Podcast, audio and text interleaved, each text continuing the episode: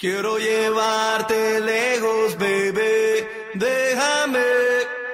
Quiero llevarte lejos, bebé, déjame, te llevaré.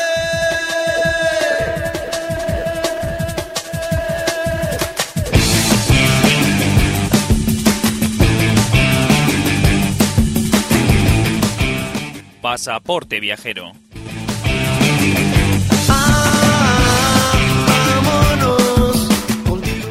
Buenas tardes, bienvenidos a Pasaporte Viajero.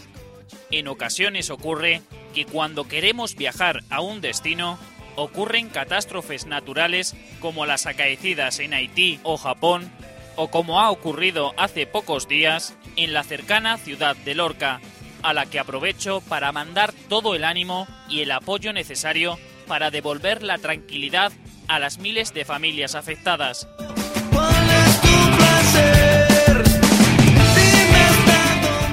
En otras ocasiones, las revueltas y protestas populares, como están sucediendo en los países islámicos, nos restan la posibilidad de visitar la belleza de sus monumentos, la magnitud de sus paisajes y el encanto de sus habitantes. Es el caso de nuestro destino de hoy, Estambul, que se encuentra en un periodo de constantes revueltas que dificultan que los turistas puedan visitar la ciudad con total seguridad. Aún así, en Pasaporte Viajero dejaremos de lado los temas políticos y sociales de esta ciudad turca para centrarnos en la belleza de sus principales puntos turísticos que nos ofrece Estambul.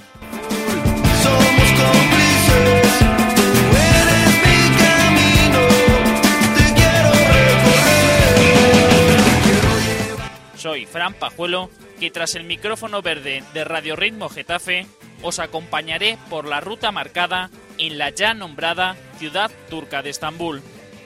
Conozcamos los datos generales de este sorprendente destino turístico.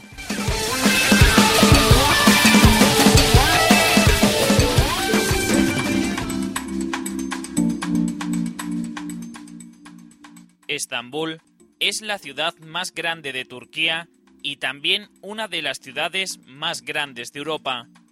La antigua Bizancio y posteriormente denominada Constantinopla en la época del Imperio Romano, es actualmente una de las más bellas y pobladas de Europa, siendo una de las tres ciudades transcontinentales que se sitúan entre Europa y Asia. Según las últimas estimaciones de la Oficina del Censo del Ayuntamiento de Estambul y el Instituto de Estadísticas turco, la población de esta megalópolis se ha incrementado hasta llegar a los 14 millones y medio de habitantes. Su prodigiosa historia y su permanente actividad económica se debe a su situación entre las corrientes de civilizaciones entre la parte europea y asiática de la ciudad. Su origen comienza en la orilla europea en el año 667 a.C., cuando los colonos griegos de Megara fundaron la ciudad de Bizancio. Entre los años 336 a 323 a.C., durante el reinado de Alejandro Magno, perteneció a los macedonios. Constantino I el Grande comenzó a erigir la nueva Roma en el año 324 y cuatro años más tarde se consagraría bajo el nombre de Constantinopla, convirtiéndola en la capital del imperio bizantino. Durante largos años de conflictos con los turcos, que ya habían conquistado el resto del imperio bizantino, Constantinopla cae bajo su dominio en el año 1453, iniciándose el periodo del Imperio Otomano. Durante este periodo, la ciudad sufrió una profunda transformación cultural, pasando de ser bizantina imperial a otomana y de cristiano ortodoxa a islámica, con la consiguiente transformación de la mayoría de las iglesias de la ciudad en mezquitas. El 29 de octubre de 1923, Mustafa Kemal Atatürk estableció la República de Turquía y trasladó la capital a la ciudad de Ankara. Desde la década de los años 50 hasta nuestros días, Estambul ha sufrido varios cambios demográficos que provocaron una explosión inmobiliaria y que muchos de los pueblos de la periferia fuesen absorbidos por la ciudad. El tiempo en Estambul varía mucho de unas estaciones a otras e incluso de un punto de la ciudad a otro. Las personas que visitan esta ciudad turca pueden esperar largos, calientes y húmedos veranos con una temperatura media de 22,6 grados centígrados e inviernos fríos, lluviosos y con nevadas ocasionales con 8 grados de temperatura media. El Aeropuerto Internacional de Estambul, llamado oficialmente Aeropuerto Internacional Ataturk, es el aeropuerto más importante de Estambul y está situado en la parte europea, a 28 kilómetros al suroeste de Estambul. La red de transporte público de la ciudad funciona bastante bien y en ocasiones se echa en falta una mayor frecuencia de paso. El tranvía es el medio de transporte más cómodo para desplazarse por la ciudad, que nos ayudará para visitar los principales puntos de interés de Estambul. Como si de un viaje al pasado se tratara, haciendo turismo en Estambul, os encontraréis ante esta histórica y animada ciudad, situada entre dos mares, el Mar de Mármara y el Mar Negro, entre dos continentes, Europa y Asia, y entre dos mundos, el tradicional y el moderno.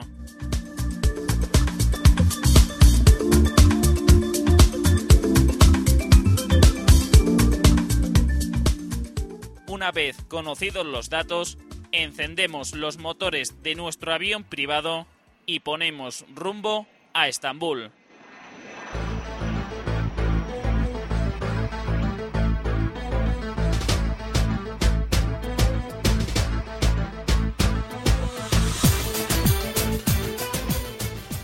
Comenzaremos nuestra visita a Estambul por la parte europea de la ciudad, donde junto al Bósforo encontraremos el Palacio Dolmabahce.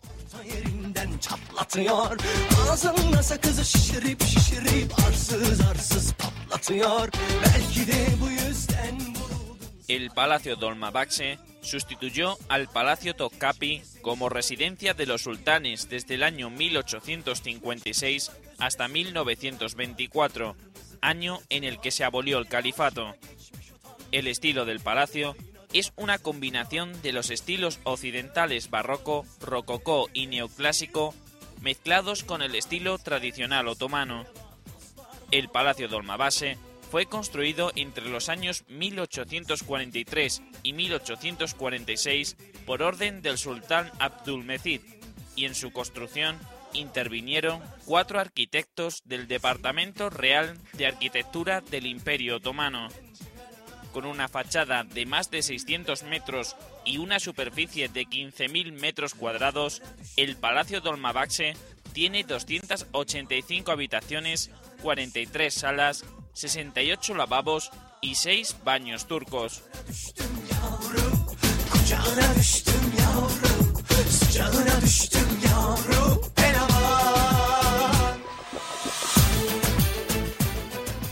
En el año 1984, el palacio que ostenta el récord del edificio más grande del país fue convertido en museo.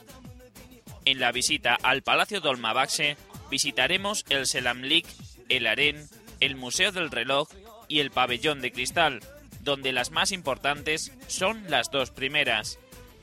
El Selamlik alberga las dependencias administrativas y los salones oficiales. Las partes más destacables son la escalera de cristal y el salón del trono. Esta última sala, con 2.000 metros cuadrados y 36 metros de altura, con una elegante consecución de 56 columnas y la lámpara de araña más grande del palacio, es totalmente abrumadora.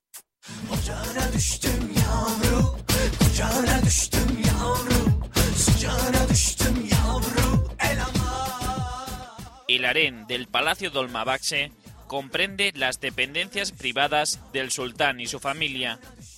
Esta parte del palacio es menos interesante que la anterior y la visita dura menos. Para visitar el Palacio Dolmabahce es obligatorio realizarlo en visita guiada, por lo que os recomendamos hacerlo lo antes posible, ya que según avanza la mañana, los grupos pueden ser extremadamente grandes y la visita se hace pesada.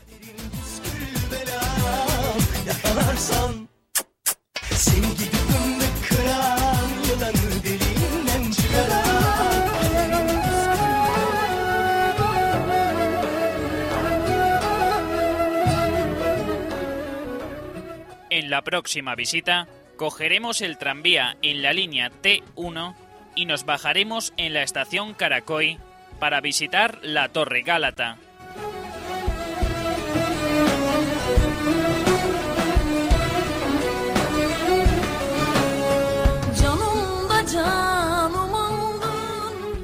La Torre Gálata fue construida en madera en el año 528 para servir inicialmente como faro.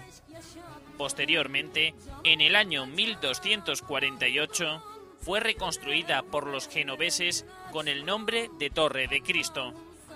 Durante la conquista de Constantinopla en el año 1453, la torre fue ocupada por el sultán Mehmed II.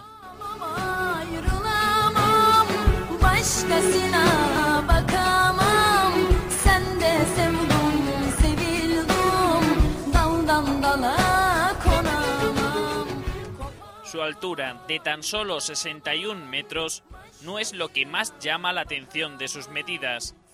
Lo que más sorprende es el diámetro de su base con 16,5 metros y una anchura de sus paredes de casi 9 metros de espesor.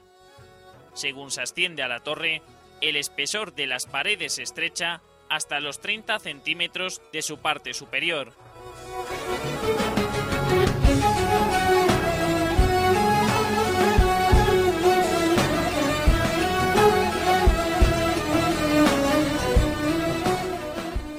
Desde la cima obtendréis las mejores vistas de Estambul. Si queréis llegar hasta ella haciendo un viaje histórico, podéis subir hasta sus cercanías tomando el funicular de túnel desde el puente de Gálata. Si queréis disfrutar de una noche especial, en la Torre Gálata se celebran cenas con espectáculo, barra libre y baile.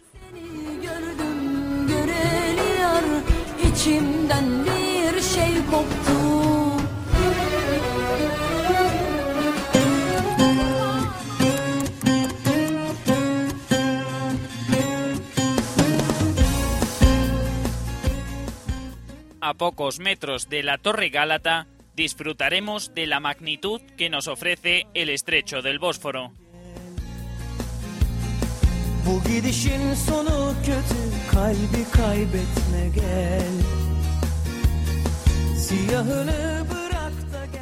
El paseo en barco por el Bósforo es una de las actividades que no podéis perderos en vuestra visita a Estambul.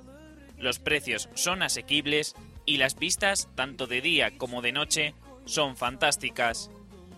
Durante el recorrido veréis palacios como los de Bilebegi, Tiragán y Dolmabahce, y disfrutaréis de la animada vida de Estambul.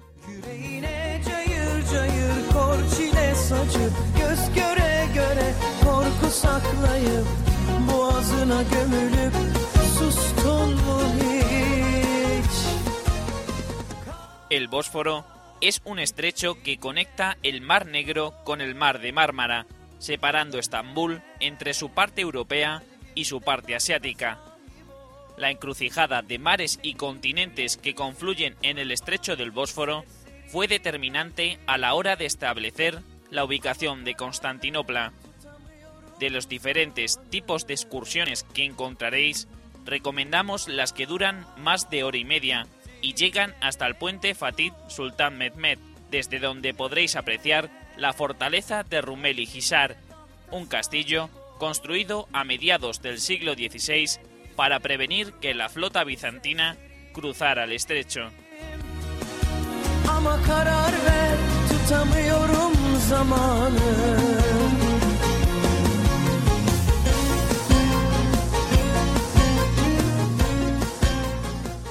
Para contratar el crucero por el Bósforo, deberéis dirigiros al puente Gálata, en la orilla donde se encuentra la torre, donde encontraréis pases de casi dos horas de duración por menos de 10 liras, algo más de 4 euros al cambio.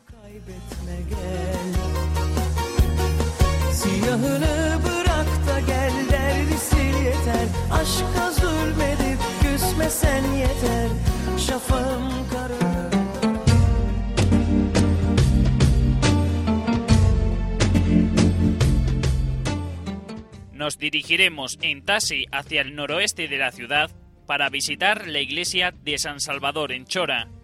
Los taxis en Estambul son un medio de transporte barato y en esta ocasión, por la lejanía del centro turístico de la ciudad, es una buena alternativa.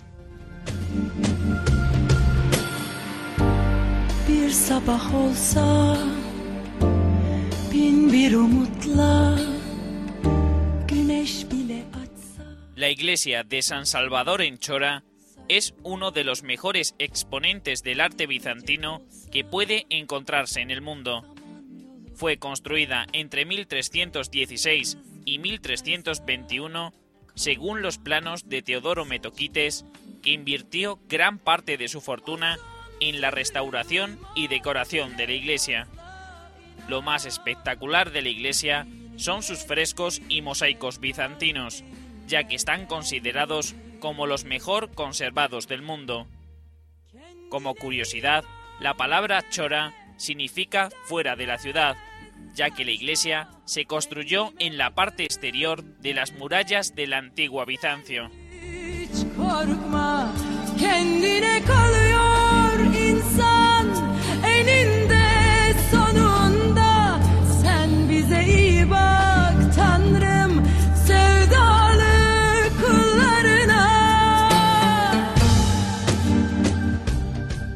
Al igual que Santa Sofía, tras la conquista de Constantinopla por el Imperio Otomano, fue convertida en mezquita. En el año 1948 comenzó un intenso trabajo de restauración y diez años más tarde fue abierta al público como museo. Aunque se encuentra alejada del centro histórico de la ciudad y el precio de la visita es elevado, si os gusta el arte bizantino, San Salvador en Chora os encantará.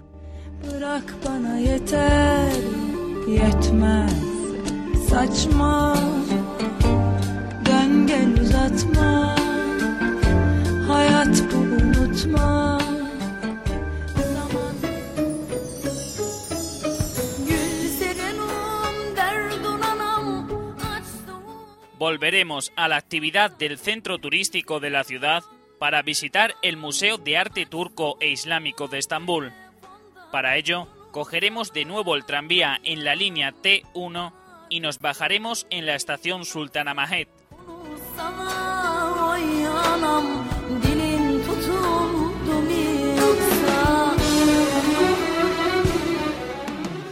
El Museo de Arte Turco e Islámico es uno de los museos más importantes de la ciudad y está ubicado en el Palacio de Ibrahim Pasha, uno de los edificios con más historia de Estambul. El palacio se construyó cuando Ibrahim Pasha, visir del sultán Solimán el Magnífico, se casó con la hija de este. En el año 1536, Ibrahim Pasha fue acusado de traición y fue asesinado. Desde entonces, el edificio ha sido utilizado para diversos fines en 1983, tras descartar otros edificios, se erigió este palacio para albergar el museo gracias a su envidiable situación junto al hipódromo y la mezquita azul.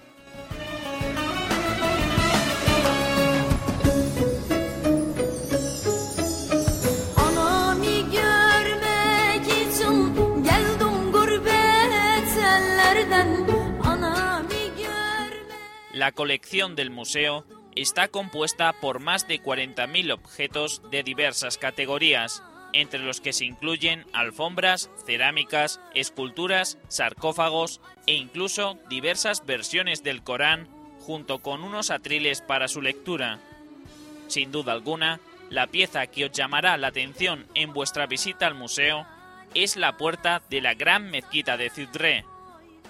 Además de la colección de objetos, en el museo hay una pequeña e interesante sección etnológica, donde podréis ver la recreación de la vida diaria en distintos puntos geográficos y temporales de Turquía. En el patio del museo encontraréis una terraza con unas fantásticas vistas de la mezquita azul. Sin duda alguna, este lugar es perfecto para tomar un té.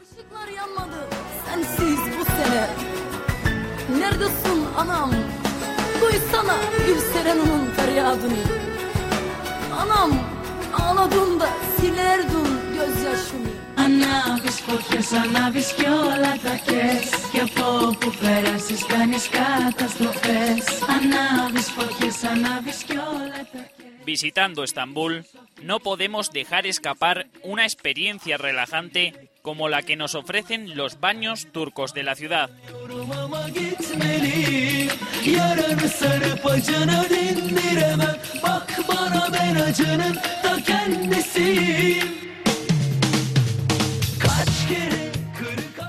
Los baños turcos son la versión otomana de las termas romanas.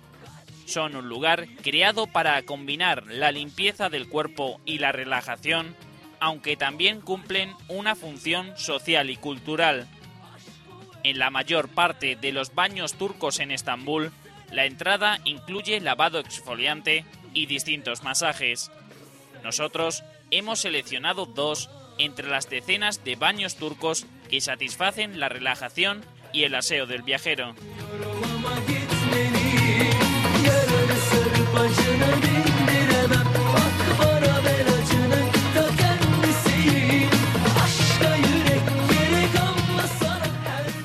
El hammam de Seberlitas es el baño turco más conocido de Estambul, situado en el centro histórico de la ciudad, junto al Gran Bazar, la columna de Constantino y otras visitas de interés turístico.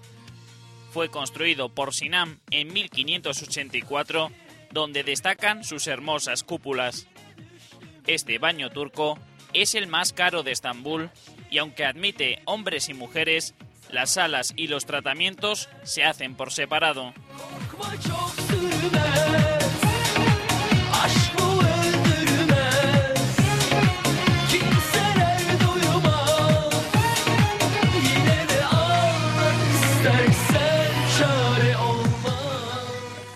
Hammam de Suleimanille, con más de 450 años de historia, es uno de los baños turcos más antiguos de Estambul.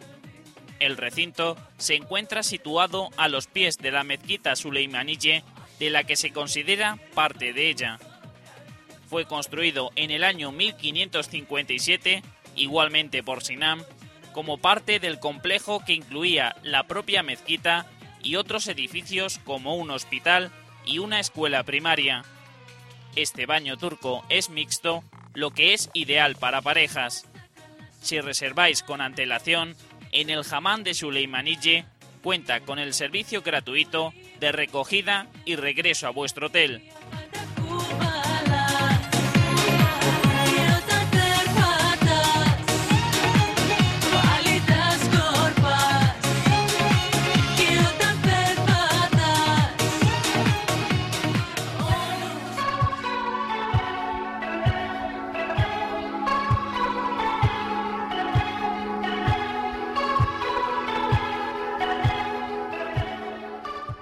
Nos dirigiremos al corazón del centro histórico de la ciudad, donde recorreremos a pie el resto de monumentos de Estambul.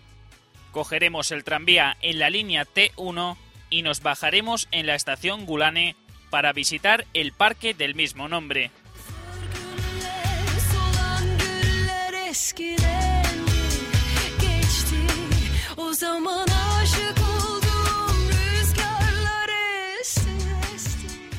El Parque Gulane, situado a los pies del Palacio Topkapi, del que fue parte durante su época dorada, es el parque más antiguo de Estambul.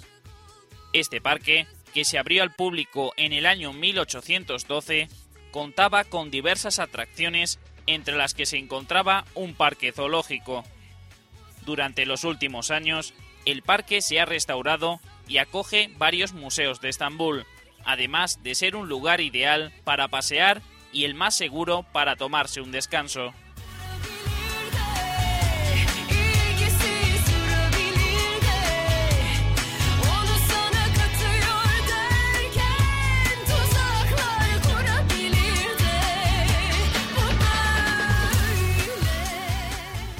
Tanto si viajáis con niños como si solo queréis relajaros del bullicio de la ciudad, la céntrica situación del parque en el corazón del centro histórico de la ciudad hace que un paseo entre los árboles nunca esté de más. Si queréis tomar un té y disfrutar de unas estupendas vistas de la parte asiática de la ciudad, junto al mar encontraréis unas terrazas fantásticas.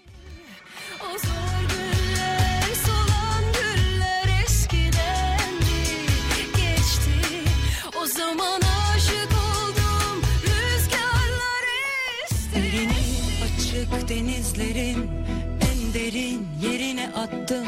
Kürek çektim uzaklaştım Situado entre el Parque Gulane y el Palacio Topkapi, que visitaremos más tarde, se encuentra el Museo Arqueológico de Estambul. Kimse kurtarmasın kurda kuşa yem olsun diye. Birini hiç unutmadım o küçük şehirde bıraktım. Dönemedim. El Museo Arqueológico de Estambul, fundado por el pintor y arqueólogo turco Osman Hamdi en el año 1891, es uno de los más importantes en su campo. Los orígenes del museo se remontan a una reducida colección de antigüedades que se instaló en el año 1846 en el Palacio Topkapi, donde en 1869 se convertiría en el Museo de la Corte.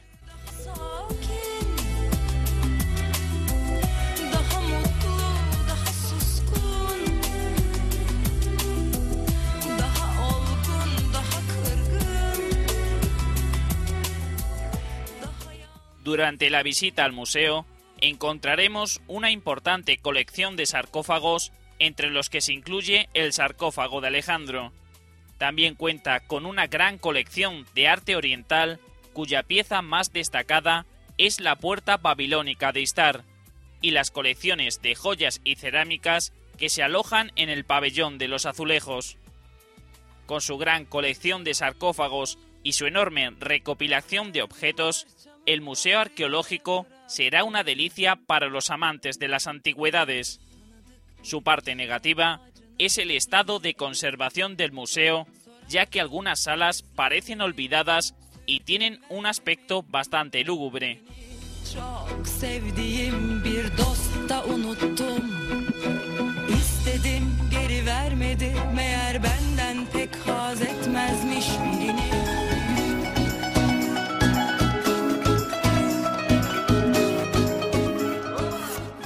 Una vez visitado el Museo Arqueológico, daremos paso para visitar la magnitud del Palacio Topkapi.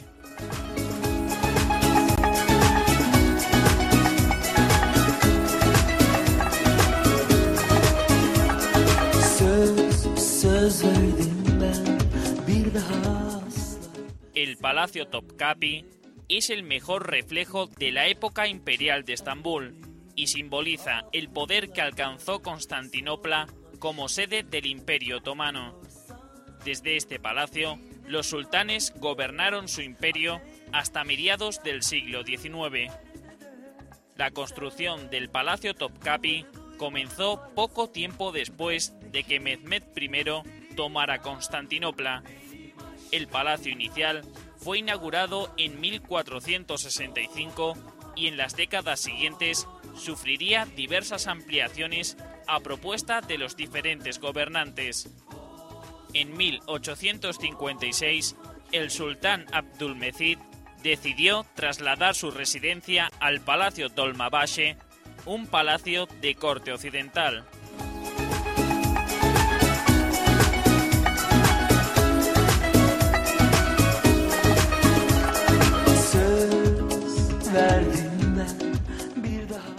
Sus 700.000 metros cuadrados, el Palacio Topkapi cuenta con cuatro patios y múltiples edificios en su interior, como la sala de armas, la cocina, los establos reales y el tesoro, entre otros.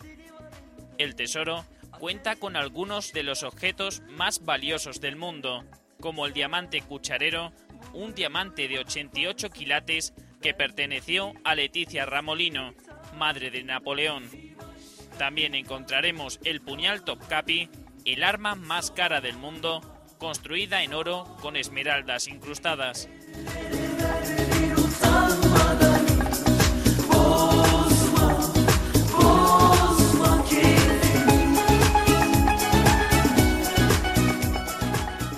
Para acceder al harén del Palacio Topkapi es necesario adquirir una entrada independiente.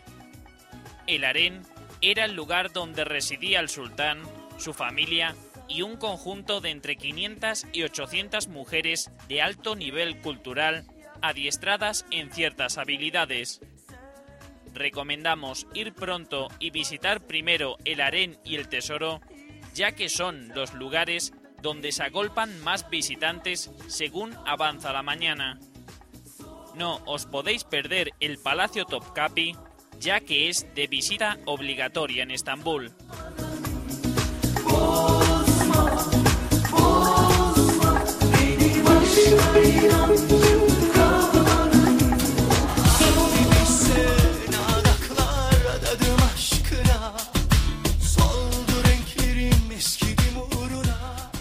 Caminaremos unos 600 metros hacia el suroeste para visitar la Mezquita Azul.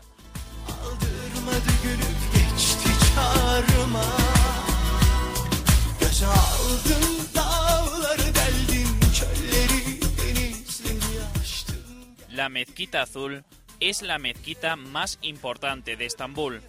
Su nombre en turco es Sultanahmet Cami, mezquita del sultán Hamed, ya que fue construida por orden del sultán Hamed I entre los años 1609 y 1616. Fue inaugurada un año más tarde durante el mandato de Mustafa I. Aunque a simple vista parece tener unas dimensiones similares a Santa Sofía, viendo las medidas reales es aproximadamente la mitad. La cúpula central tiene 23 metros de diámetro y 43 metros de altura.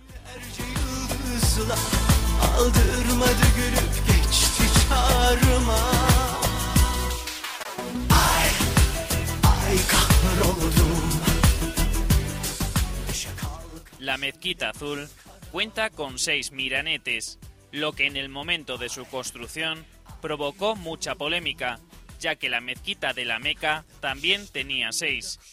Posteriormente, para marcar la diferencia y apaciguar a los fieles, se construyó en la Meca un séptimo miranete.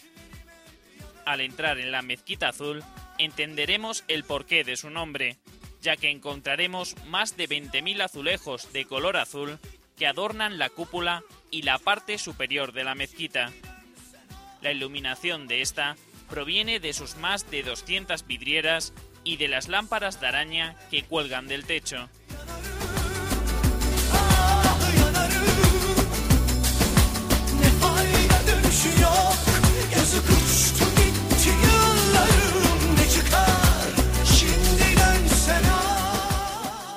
Para entrar en la mezquita azul, al igual que en el resto de las mezquitas de la ciudad, deberéis llevar una ropa apropiada y descalzaros antes de entrar.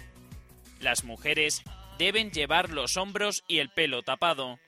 Si no tenéis nada para taparos, en la entrada os dejarán todo lo que necesitéis para entrar.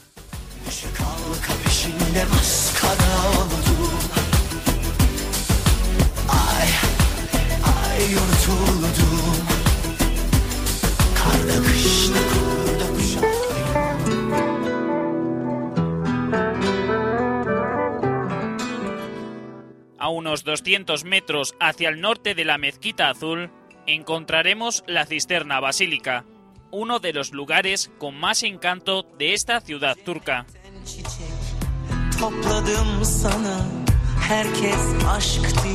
Kıvranıp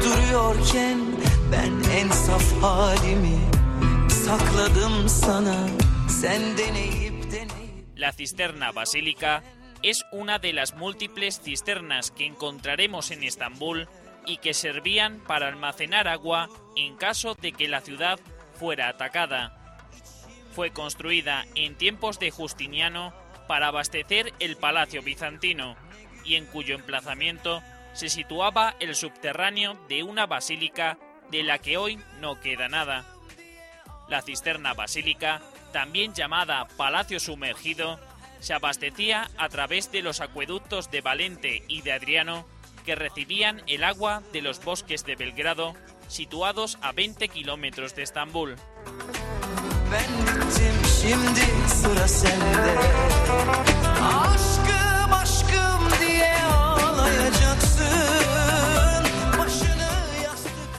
La cisterna basílica tiene 336 columnas de 9 metros de altura, con unos estilos muy diversos, ya que fueron reutilizadas de antiguas estructuras y monumentos. El paseo turístico se realiza a través de pasarelas por encima del nivel del agua, colocadas a finales del siglo XX, ya que anteriormente el paseo se realizaba en barca. Entre las 336 columnas de la basílica encontraremos dos que tienen como base una cabeza de medusa, que según cuenta la leyenda, este ser mitológico convertía en piedra a aquel que la mirara a los ojos.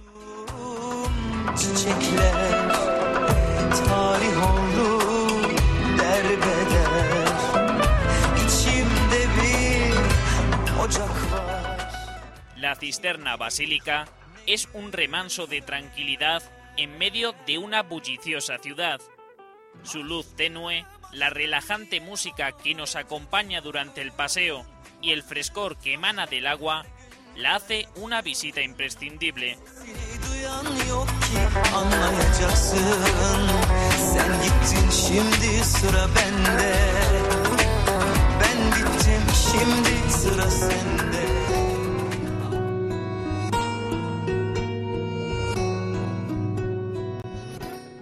Junto a la cisterna basílica y visible desde cualquier lugar de Estambul, encontraremos la mezquita museo de Santa Sofía.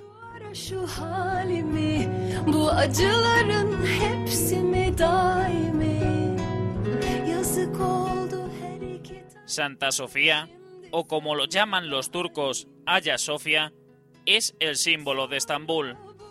Fue construida durante el mandato de Justiniano entre los años 532 y 537 y es una de las obras maestras del arte bizantino.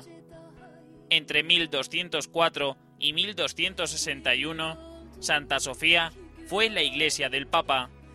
En 1453 fue tomada por el Imperio Otomano y convertida en mezquita. Posteriormente, en el año 1935, Ataturk, primer presidente de la República de Turquía, transformó el templo en un museo.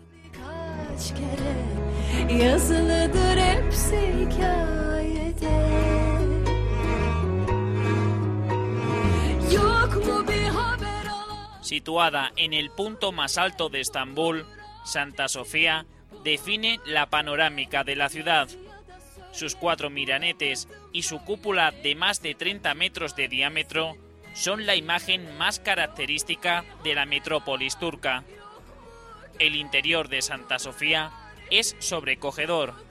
Las dimensiones de la sala, la iluminación difusa, los enormes medallones decorativos y las columnas monolíticas os dejarán con la boca abierta.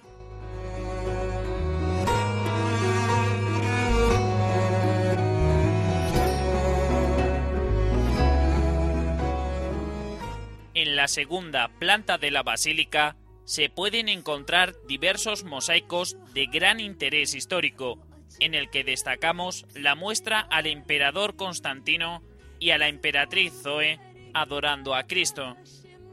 En esta planta también encontraremos la tumba de Enrique Dándolo, duque veneciano que murió en Constantinopla en el año 1205. Es muy importante que se llegue a primera hora de la mañana si no queremos esperar las interminables colas que se forman para visitar este monumento.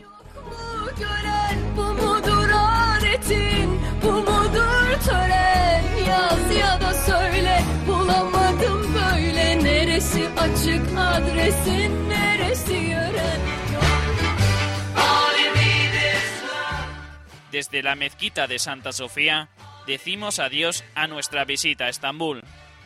Os recuerdo que en nuestra página web www.pasaporteviajero.es encontraréis todas las herramientas necesarias para conocer las ciudades que hemos visitado hasta la fecha.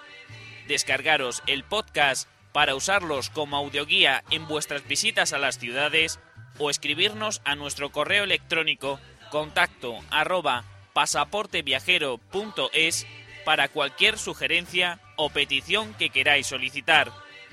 Tanto en la web como en las redes sociales de Facebook y Twitter podréis seguir puntualmente toda la actualidad del programa. Yo os espero la próxima semana en una nueva ciudad, un nuevo destino para los turistas radiofónicos de Pasaporte Viajero. Hasta la semana que viene.